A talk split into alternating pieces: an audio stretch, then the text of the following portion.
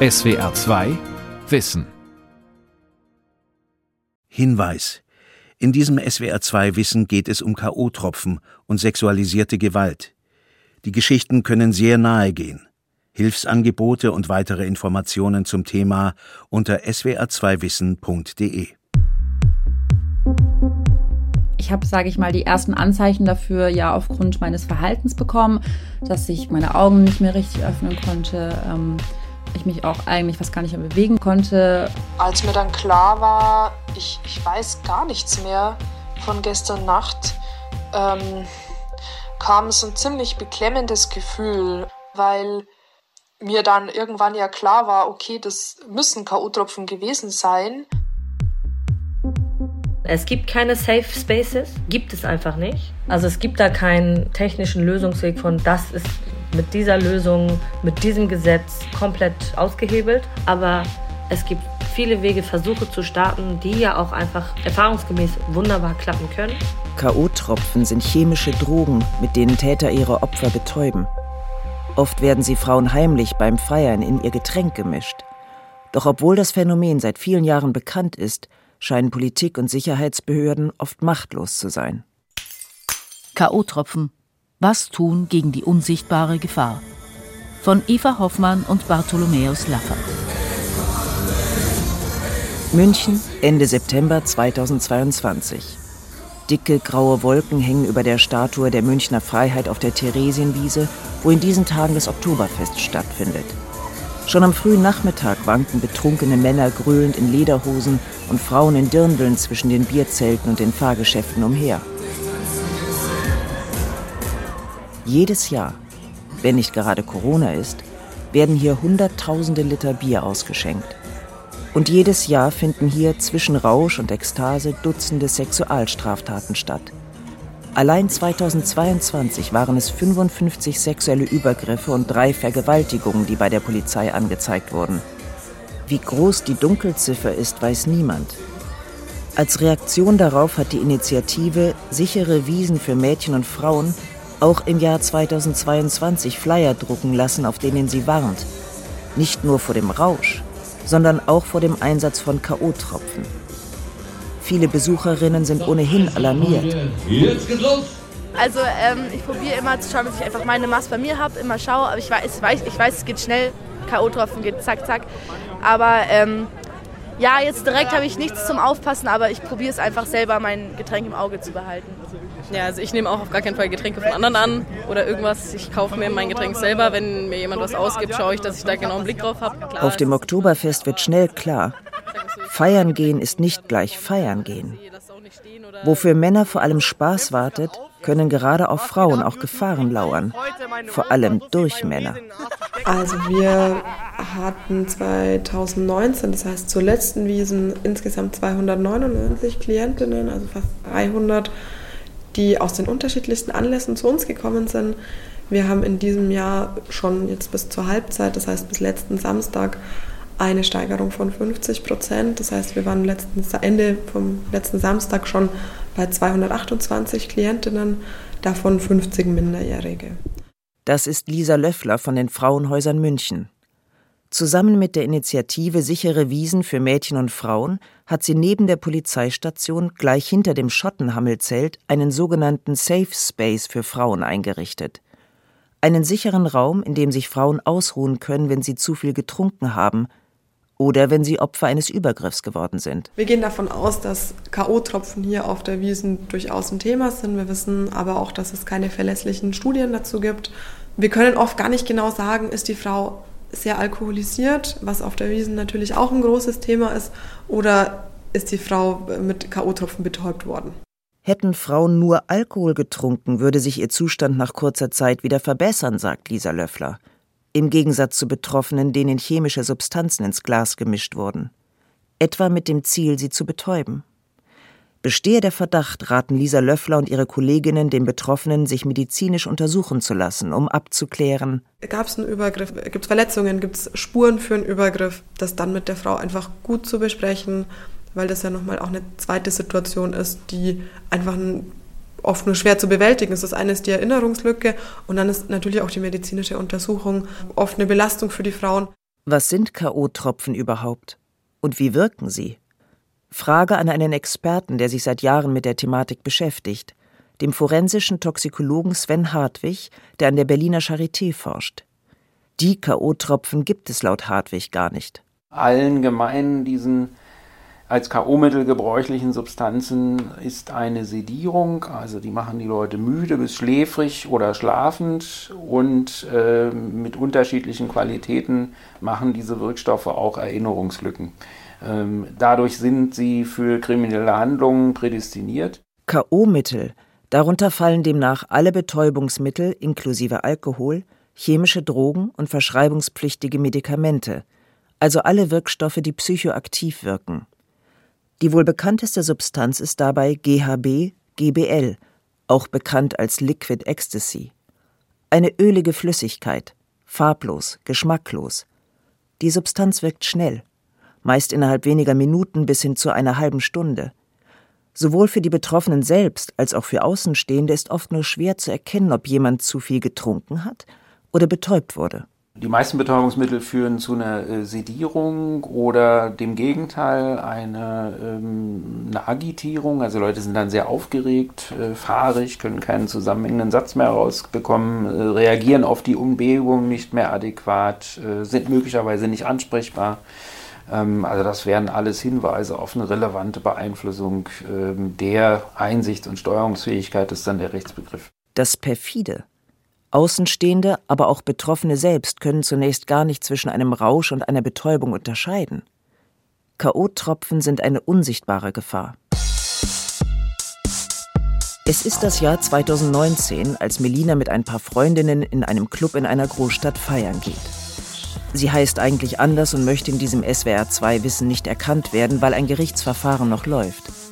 Melina ist damals 22 Jahre alt und Studentin. Ich war auch schon öfters in dem Club und ich kannte auch die Leute, die da immer hingehen. Ich, ähm, also ich habe mich da wohlgefühlt, würde ich mal sagen. Ne? Ähm, da waren auch Freunde und Bekannte von mir und ähm, an diesem Abend äh, habe ich dann eben durch Freunde einen anderen Freund kennengelernt, von denen eben. Ich kannte den auch schon vom Sehen und ähm, habe das deswegen jetzt gar nicht als jemand Fremden gesehen, sondern für mich war das quasi dann jemand, der halt auch dazugehört hat. Ne? Melina hat den jungen Mann bereits auf anderen Partys gesehen. Er ist ihr vertraut. Die beiden unterhalten sich und haben Spaß an diesem Abend. Und so trinkt Melina und feiert und feiert weiter, bis auf einmal nichts mehr geht. Und dann weiß ich noch, das war dann irgendwann schon so bestimmt drei, vier Uhr morgens. Da habe ich dann schon so gemerkt, dass ich mich ähm, ja so an die Seite setzen muss, was ja schon eher komisch ist auf einer Party, sage ich mal, wenn alle am Tanzen sind und so. Ähm, ja, und dann habe ich einen Blackout. Das nächste, an das sich Melina erinnern kann, ist, dass der Club leer ist und dass der Bekannte versucht, sie zum Taxi zu bringen. Sie kann ihre Bewegungen kaum mehr steuern, die Augen nicht mehr offen halten. Der Bekannte muss sie stützen. Offenbar steigt er mit ihr ins Auto. Wohin sie fahren, weiß Melina zu diesem Zeitpunkt nicht. Ja, und das nächste, was ich dann eigentlich weiß, ähm, ist dann quasi das, was dann bei ihm zu Hause passiert ist, weil ich halt währenddessen immer mal wieder aufgewacht bin. Sie liegt in einer Wohnung, die sie nicht kennt. Neben einem Mann, neben dem sie nicht liegen will. Ich weiß halt nur, dass ich irgendwann wach war und er zum Beispiel ähm, auf mir war und ich weiß auch, dass ich zum Beispiel gesagt habe, ich möchte schlafen und ich möchte das nicht und ähm, ich hatte halt gar keine Kraft. Das war halt so das Schlimmste für mich, dass ich überhaupt keine Beherrschung hatte über meinen Körper, dass ich kaum die Augen öffnen konnte, geschweige denn richtig sprechen. Die Erfahrung von Melina ist kein Einzelfall. Zahlreiche Betroffene erleben sie so oder so ähnlich jedes Jahr. Genaue Zahlen gibt es nicht. Wie etwa Suse. In einem anderen Club, in einer anderen Stadt einige Jahre vor Melina. Auch ihr Name wurde geändert auch sie merkt erst am nächsten Morgen, dass sie betäubt wurde. Die Erinnerungen aus der Nacht sind wie ausgelöscht. Im Gespräch mit SWR 2 Wissen beschreibt sie das Gefühl so. Es war ähm, eine komplette innere Leere, super viel Angst ähm, und super viel Panik. Also als mir dann klar war, ich, ich weiß gar nichts mehr, von gestern Nacht kam so ein ziemlich beklemmendes Gefühl und das wurde dann eigentlich ja immer schlimmer, weil mir dann irgendwann ja klar war, okay, das, das müssen K.O.-Tropfen gewesen sein. Ich war dann natürlich super froh auch, dass, dass nichts weiter passiert ist. Aber ich konnte mich da gar nicht so drüber freuen, weil ähm, ich wusste, ich war gestern Nacht komplett hilflos. Suse ist überfordert, mit dem Erlebten umzugehen. Und so unternimmt sie, genau wie Melina, zunächst keine weiteren Schritte. Sie geht nicht ins Krankenhaus, nicht zur Polizei. Ginge es nach den Flyern auf dem Oktoberfest, hätten sie ihr Glas gar nicht erst unbeaufsichtigt stehen lassen sollen. Auch die Polizei setzt vor allem auf Prävention. Betroffene sollten ihr Getränk nicht aus den Augen lassen, Drinks am besten selbst bestellen und auf keinen Fall von Fremden annehmen. Außerdem sagt Stefan Petersen Schümann, Pressesprecher der Berliner Polizei, sei es wichtig, schnellstmöglich Anzeige zu erstatten. Die eine Lösung gegen K.O.-Tropfen kennt auch die Polizei nicht. Stefan Petersen Schümann ist die Problematik, dass Vorfälle häufig nicht angezeigt werden, aber durchaus bekannt. Der Grund dafür äh, ist zum einen sicherlich äh, Scham der äh, potenziellen Opfer oder die, die äh, betroffen sein könnten von K.O.-Tropfen. Also sprich, bin ich mir ähm, A bewusst, okay, ich möchte es gar nicht anzeigen, was mir da passiert ist. Oder aber mir ist es zum Beispiel gar nicht bewusst. Äh, es ging mir nicht gut, äh, ich habe Erinnerungslücken und führe das vielleicht gar nicht darauf zurück, dass mögliche K.O.-Mittel zum Einsatz gekommen sein könnten. Das könnten äh, Gründe sein, wo die Polizei dann gar nicht ansetzen kann. In vielen Fällen würden sich Betroffene erst Tage oder Wochen später bei der Polizei melden. Nur dann sind die Ermittlungen sehr schwierig zu führen. Ich sag mal, innerhalb von 24 Stunden müsste man schon sehen, dass gewisse Untersuchungen auch gemacht werden. Sprich, Blut wird untersucht oder auch äh, Urin. Es ist was im Körper, was da eben nicht reingehört. Also sprich, möglicher Hinweis auf K.O.-Tropfen. Ähm, da müssen die Ermittlungen schon sehr schnell anfangen. Als Melina merkt, dass es ihr auch Monate nach dem Vorfall psychisch immer schlechter geht, beginnt sie eine Traumatherapie. Gemeinsam mit ihrer Therapeutin entscheidet sie, eine Anwältin aufzusuchen. Zwei Jahre nach dem Übergriff bringt sie den Fall zur Anzeige. Sie selbst fühlt sich bei einer Polizistin gut aufgehoben. Die Beamtin habe sensibel und verständnisvoll reagiert. Eine Freundin von Melina habe als Zeugin aber andere Erfahrungen gemacht. Da weiß ich zum Beispiel von einer Zeugin, dass die Polizei sowas gesagt hat wie, ähm, von wegen, ob ich denn jemand wäre, der immer mit äh, Fremden nach Hause geht und so. Äh, also ob ich öfter mal irgendwie mit Typen nachts nach Hause gegangen bin. Dass Sicherheitskräfte manchmal unsensibel reagieren, beobachtet auch Andrea Priest. Sie arbeitet bei Sonar, einer Berliner Initiative, die sich für mehr Sicherheit im Nachtleben einsetzt. Sie vermutet, dass tatsächlich nur ein winziger Bruchteil der sexuellen Übergriffe aufgeklärt werden, auch weil die Beweissicherung für die Betroffenen oft aufreibend sei. Zudem bräuchte es mehr niedrigschwelliger Hilfsangebote. Der ganze Körper ähm, wird ja letztendlich abfotografiert, es werden Abstriche von der Haut genommen, das ist ein sehr intimer Eingriff.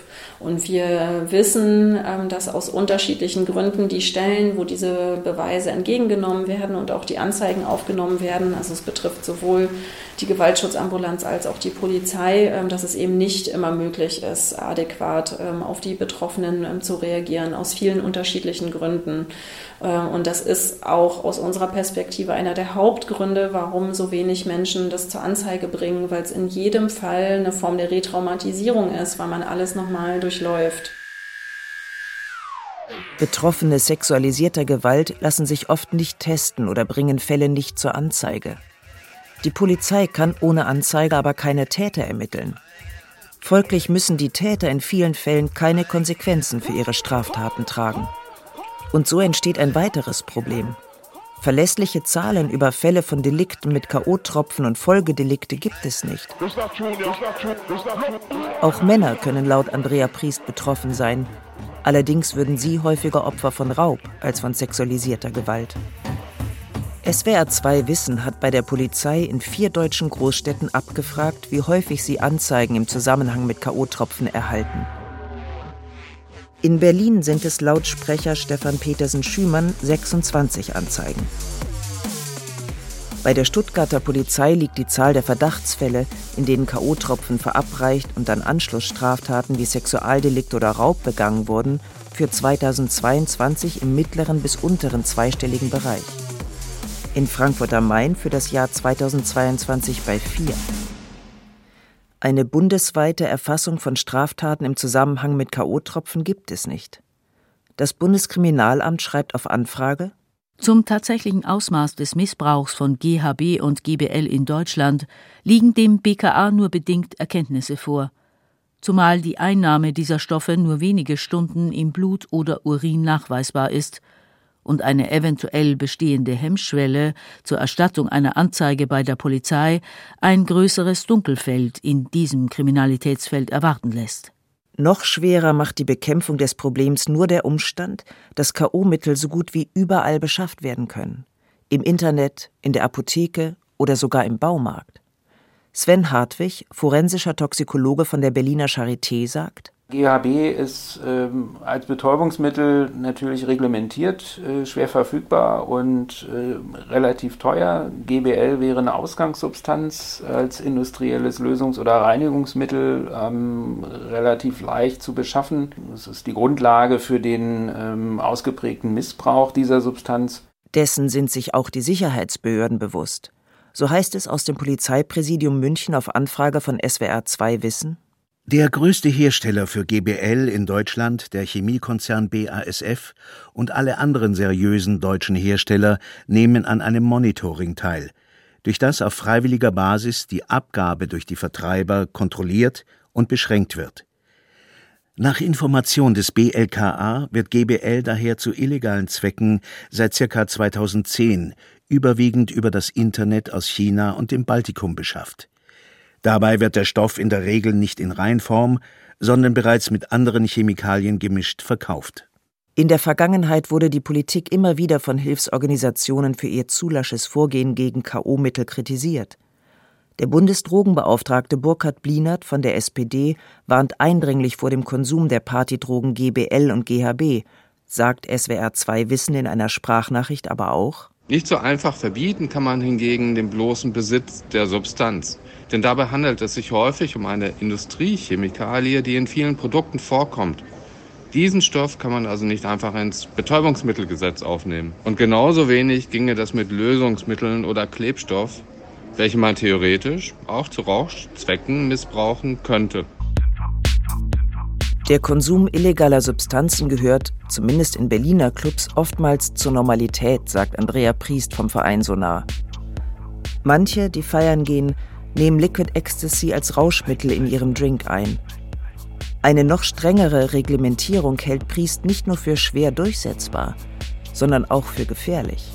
Gerade weil sich in der Situation oft nicht wirklich unterscheiden lässt, hat sich eine Person überdosiert, aus Versehen aus dem falschen Glas getrunken oder wurde sie tatsächlich betäubt. Und das bringt dann wieder neue Risiken dazu. Ne? Das ähm, äh, die Substanz beispielsweise mehr geächtet wird, dass es mehr an der Tür verfolgt wird, ähm, was wiederum dazu führt, dass die Leute heimlicher konsumieren, es noch besser verstecken ähm, und dadurch äh, sich eventuell auch keine Hilfe holen, wenn sie Probleme haben, sich aus Versehen überdosiert haben und dann im schlimmsten Fall auf der Clubtoilette bewusstlos werden und keine Hilfe bekommen und im aller, aller, aller schlimmsten Fall dann halt auch versterben. Die Verantwortung, so scheint es, bleibe oft bei den Betroffenen selbst und bei den Partyveranstalterinnen, sagt Duigu Al vom Kollektiv Bebex, das Partys für queere Menschen und People of Color veranstaltet. Das Problem liegt nicht bei den Betroffenen, sondern das Problem der äh, Gesellschaft, dessen Verschnitt auch in Clubs sich befindet, sind die vergewaltigenden Personen, die Täter. Sie sind das Problem. Die Verantwortung für die Betroffenen abwälzen und ihnen damit indirekt die Schuld für den Übergriff zuzuschreiben, Dafür gibt es ein Wort. Victim Blaming. Zielführender könnte es sein zu fragen, wie umgehen mit einem Wirkstoff, von dem niemand sagen kann, wie weit verbreitet er ist, gegen den Politik und Sicherheitsbehörden machtlos erscheinen. Das ist der Grund, warum jeder beim Feiern so ein Drinkcheck-Armband dabei haben sollte. Es passiert heutzutage leider immer noch, es werden K.O.-Tropfen in Drinks geschmuggelt. Und das kann innerhalb von ein paar Sekunden passieren, wenn du gerade nicht aufpasst. Und deswegen habe ich immer meine Drinkcheck-Armbänder dabei. Die gibt's bei DM, by the way. Und die Armbänder, die ein Hersteller hier auf TikTok bewirbt, funktionieren so. Schmeckst du und siehst du nicht. Man hält sie in den Drink und ein Farbcode soll zugeführte Stoffe wie GHB anzeigen. Doch ist das die Lösung? Nein, sagt die Polizei. Nein, sagt Andrea Priest von der Berliner Initiative Sonar. Die Bänder suggerierten eine Scheinsicherheit, die Problem und Ursache vertausche. Da raten wir ganz explizit von ab. Insbesondere bei GHB oder GBL haben wir eben die Problematik, ähm, dass diese Tests nur auf GHB reagieren. Im Umlauf ist aber am meisten tatsächlich GBL. Ähm, und wir wissen auch äh, von einigen ähm, ChemikerInnen, dass das äh, tatsächlich auch nicht immer funktioniert mit dem Test. Äh, man muss auch überlegen, wie hell oder dunkel ist denn das im Club. Also sehe ich tatsächlich, ob das jetzt hell lila, pink oder violett beispielsweise ist. Das kommt noch dazu. Und man müsste dann rein theoretisch jedes Mal, wenn man sein Glas oder seine Flasche irgendwo abgestellt hat oder mal zehn Sekunden nicht im Blick hatte, nochmal neu von vorne testen. Völlig also das ist ja total unrealistisch. Ein Brüll sieht ein Brüll, sieht Statt solche Testarmbänder zu bewerben, setzen andere, wie Lisa Löffler von der Oktoberfest-Initiative Sichere Wiesen für Mädchen und Frauen, auf Aufklärungsarbeit. Sie verteilt Flyer mit Tipps, wie potenzielle Opfer den Tätern entgehen könnten. Doch glücklich ist sie darüber nicht. Ich merke selber immer, ich habe eine große Hemmung, dieses Wort Tipps zu sagen, weil wir natürlich wissen, dass kein Tipp dieser Welt Frauen oder Mädchen gegen einen Übergriff schützen kann. Ähm, mir wäre es viel lieber, wenn wir auf die Flyer schreiben könnten, es darf einfach niemand K.O.-Tropfen mit hierher bringen, dann müsste keine Frau sich davor schützen. SWR 2 Wissen hat sich auch in der Clubszene umgehört, die seit Jahren versucht, das Problem in den Griff zu kriegen. Einer, der das Phänomen allzu gut kennt, ist Tim. Er arbeitet seit mehr als 15 Jahren als Türsteher in verschiedenen Berliner Szeneclubs. Tim selbst hat mit Kolleginnen und Kollegen kleine Strategien entwickelt, wie er potenzielle Übergriffe erkennt, um einschreiten zu können. Steht und fällt so ein bisschen damit, wie gut das Auge ist von so Sicherheitspersonal. Viele oder sind sensibel genug dafür, ähm, dass sie ein, also ein vermeintliches Pärchen, das den Laden verlässt und wo eine von beiden, also wo die Frau irgendwie gestützt werden muss, äh, weil sie allein nicht laufen kann. Also ich würde die immer ansprechen und fragen, ob die einander überhaupt kennen. Und auch fragen, ob, ob das bei vollem Bewusstsein und Konsens gerade stattfindet. Ein einfacher Trick ist zum Beispiel, ja, einander die Namen fragen lassen. Nicht jede Person, die äh, aussieht, als würde sie Hilfe leisten, leistet tatsächlich Hilfe. Eine gute Party, auf der Gewalt keinen Platz hat, das sei ein Gesamtwerk, sagt Türsteher Tim. Da sind sich alle einig, die in der Clubszene arbeiten. Andrea Priest von der Sonar-Initiative, die sich für ein sicheres Nachtleben einsetzt, sagt etwa von uns wäre tatsächlich dann einfach der Appell, wenn man eine hilfebedürftige oder unterstützungsbedürftige Person identifiziert, ähm, die ähm, vielleicht einfach stark berauscht wird und äh, nicht mehr so richtig äh, laufen kann ähm, oder auch äh, den Blick nicht richtig halten kann, also nicht richtig fokussieren kann, dass man einfach nachfragt, ob alles in Ordnung ist. Denn es ist ja letztendlich egal, ob das jetzt K.O.-Tropfen sind oder ob jemand so berauscht ist, dass er oder sie Unterstützung braucht. Dann sollte man sie halt tatsächlich einfach anbieten. There have been calls for a one night boycott of bars and clubs in the UK after what's been described as an epidemic of women being spiked on nights out. In Großbritannien haben Ende 2021 Aktivistinnen der Girls Night In Campaign Frauen zum Boykott von Clubs aufgerufen. Dem waren mehrere K.O.-Tropfenfälle vorausgegangen, bei denen Frauen mit Nadeln Betäubungsmittel zugeführt worden sein sollen, gegen ihren Willen, sogenanntes Needle Spiking. Yeah, so we've seen a in Deutschland sind hiervon laut Berliner Polizei bislang nur eine Handvoll Verdachtsfälle zur Anzeige gebracht worden. Ein sicheres Feierumfeld für alle schaffen und das Bewusstsein dafür stärken. Das ist ein Ansatz, der auf einigen Partys bereits verfolgt wird. Bei den Partys von Bebex etwa versuchen Duigo Aal und ihr Team ein Klima zu schaffen, das sicher ist für Frauen und queere Menschen und nehmen dafür viele Stunden Extraarbeit in Kauf. Und da sagen wir nicht den Leuten an der Bar, hey, passt auf eure Drinks auf, ähm, sondern da ist die gemeinsame Abmachung über Posts, über Informationssheets, hey, wir sind ein Raum, wo wir sicher miteinander sein wollen, passt aufeinander auf. Das ist eure Aufgabe, wenn ihr feiern kommt. Und natürlich gibt es aber auch ein Awareness-Team, weil wenn ihr zusammen konsumieren wollt, muss es ein Team geben, was nüchtern ist und einen anderen Blick auf die Situation hat. Auf Instagram klären sie über ihre Party mit Infopostings auf, in denen zum Beispiel steht, es wird ein Awareness-Team geben, das erkennbare und sichtbare Symbole tragen wird. Wenn du dich unsicher fühlst oder etwas Übergriffiges beobachtest, zögere bitte nicht, diese Personen anzusprechen. Consent. Ja heißt Ja und Nein heißt Nein. Wenn dir eine Person nicht ihren Konsent gibt, berühre diese Person nicht. Das gilt für Tanzen, Reden, Performen und die ganze Zeit. Außerdem haben sie einen Taxi-Spendentopf eingerichtet, in den alle, die die Party besuchen, solidarisch einzahlen können, damit vulnerable Personengruppen wie etwa Frauen, Queers oder Menschen mit Behinderung sicher nach Hause kommen und der sichere Nachhauseweg nicht am Geld scheitert. Geht es nach Melina und Suse, die beide selbst betroffen waren von Angriffen mit K.O.-Tropfen, muss man mit der Prävention sogar noch früher ansetzen. Es sollte zumindest versucht werden, dass im Bereich Prävention mehr passiert. Und ähm, nicht nur immer nur die vermeintlichen ähm, Betroffenen, also die, die äh, potenziellen Opfer angesprochen werden äh, mit dem O-Ton, ja, pass auf dein Getränk auf.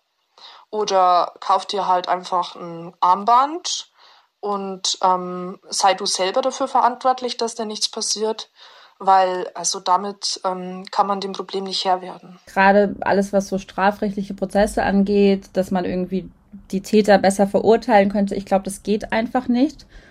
Und deswegen finde ich es einfach wichtig, ähm, dass man schon frühzeitig darüber aufklärt, vielleicht auch schon in der Schule. Also zum Beispiel, ähm, ich hatte in der Schule nie, also da war nie das Thema irgendwie sexuelle Übergriffe oder überhaupt Gewalt. Ähm, was man da machen kann, ähm, an welche Hilfe man sich da wenden kann. Ich finde, das sollte einfach viel früher ähm, mit aufgenommen werden. Ob auf dem Oktoberfest, in Clubs oder auf Konzerten, gewaltvolle Übergriffe mit Hilfe von Betäubungsmitteln lassen sich nicht allein mit Testarmbändern oder Flyern mit Tipps für Frauen verhindern. Gewalt gegen Frauen zu bekämpfen ist letztlich eine Aufgabe, die die gesamte Gesellschaft betrifft. Jede einzelne Person auf der Party trägt Verantwortung. Täter müssen erkannt und verurteilt werden. Und der achtsame Umgang miteinander muss nicht nur auf der Party, sondern auch im Alltag verinnerlicht werden. Damit auf alle, ganz egal ob Männer, Frauen, Queers, beim Feiern in erster Linie Spaß wartet und keine Gefahr. SWR 2 Wissen. K.O.-Tropfen. Was tun gegen die unsichtbare Gefahr? Von Eva Hoffmann und Bartholomäus Laffert. Sprecherin Maike Rötzer. Regie Günther Maurer. Redaktion Bera Kern. SWR 2 Wissen. Manuskripte und weiterführende Informationen zu unserem Podcast und den einzelnen Folgen gibt es unter swr2wissen.de.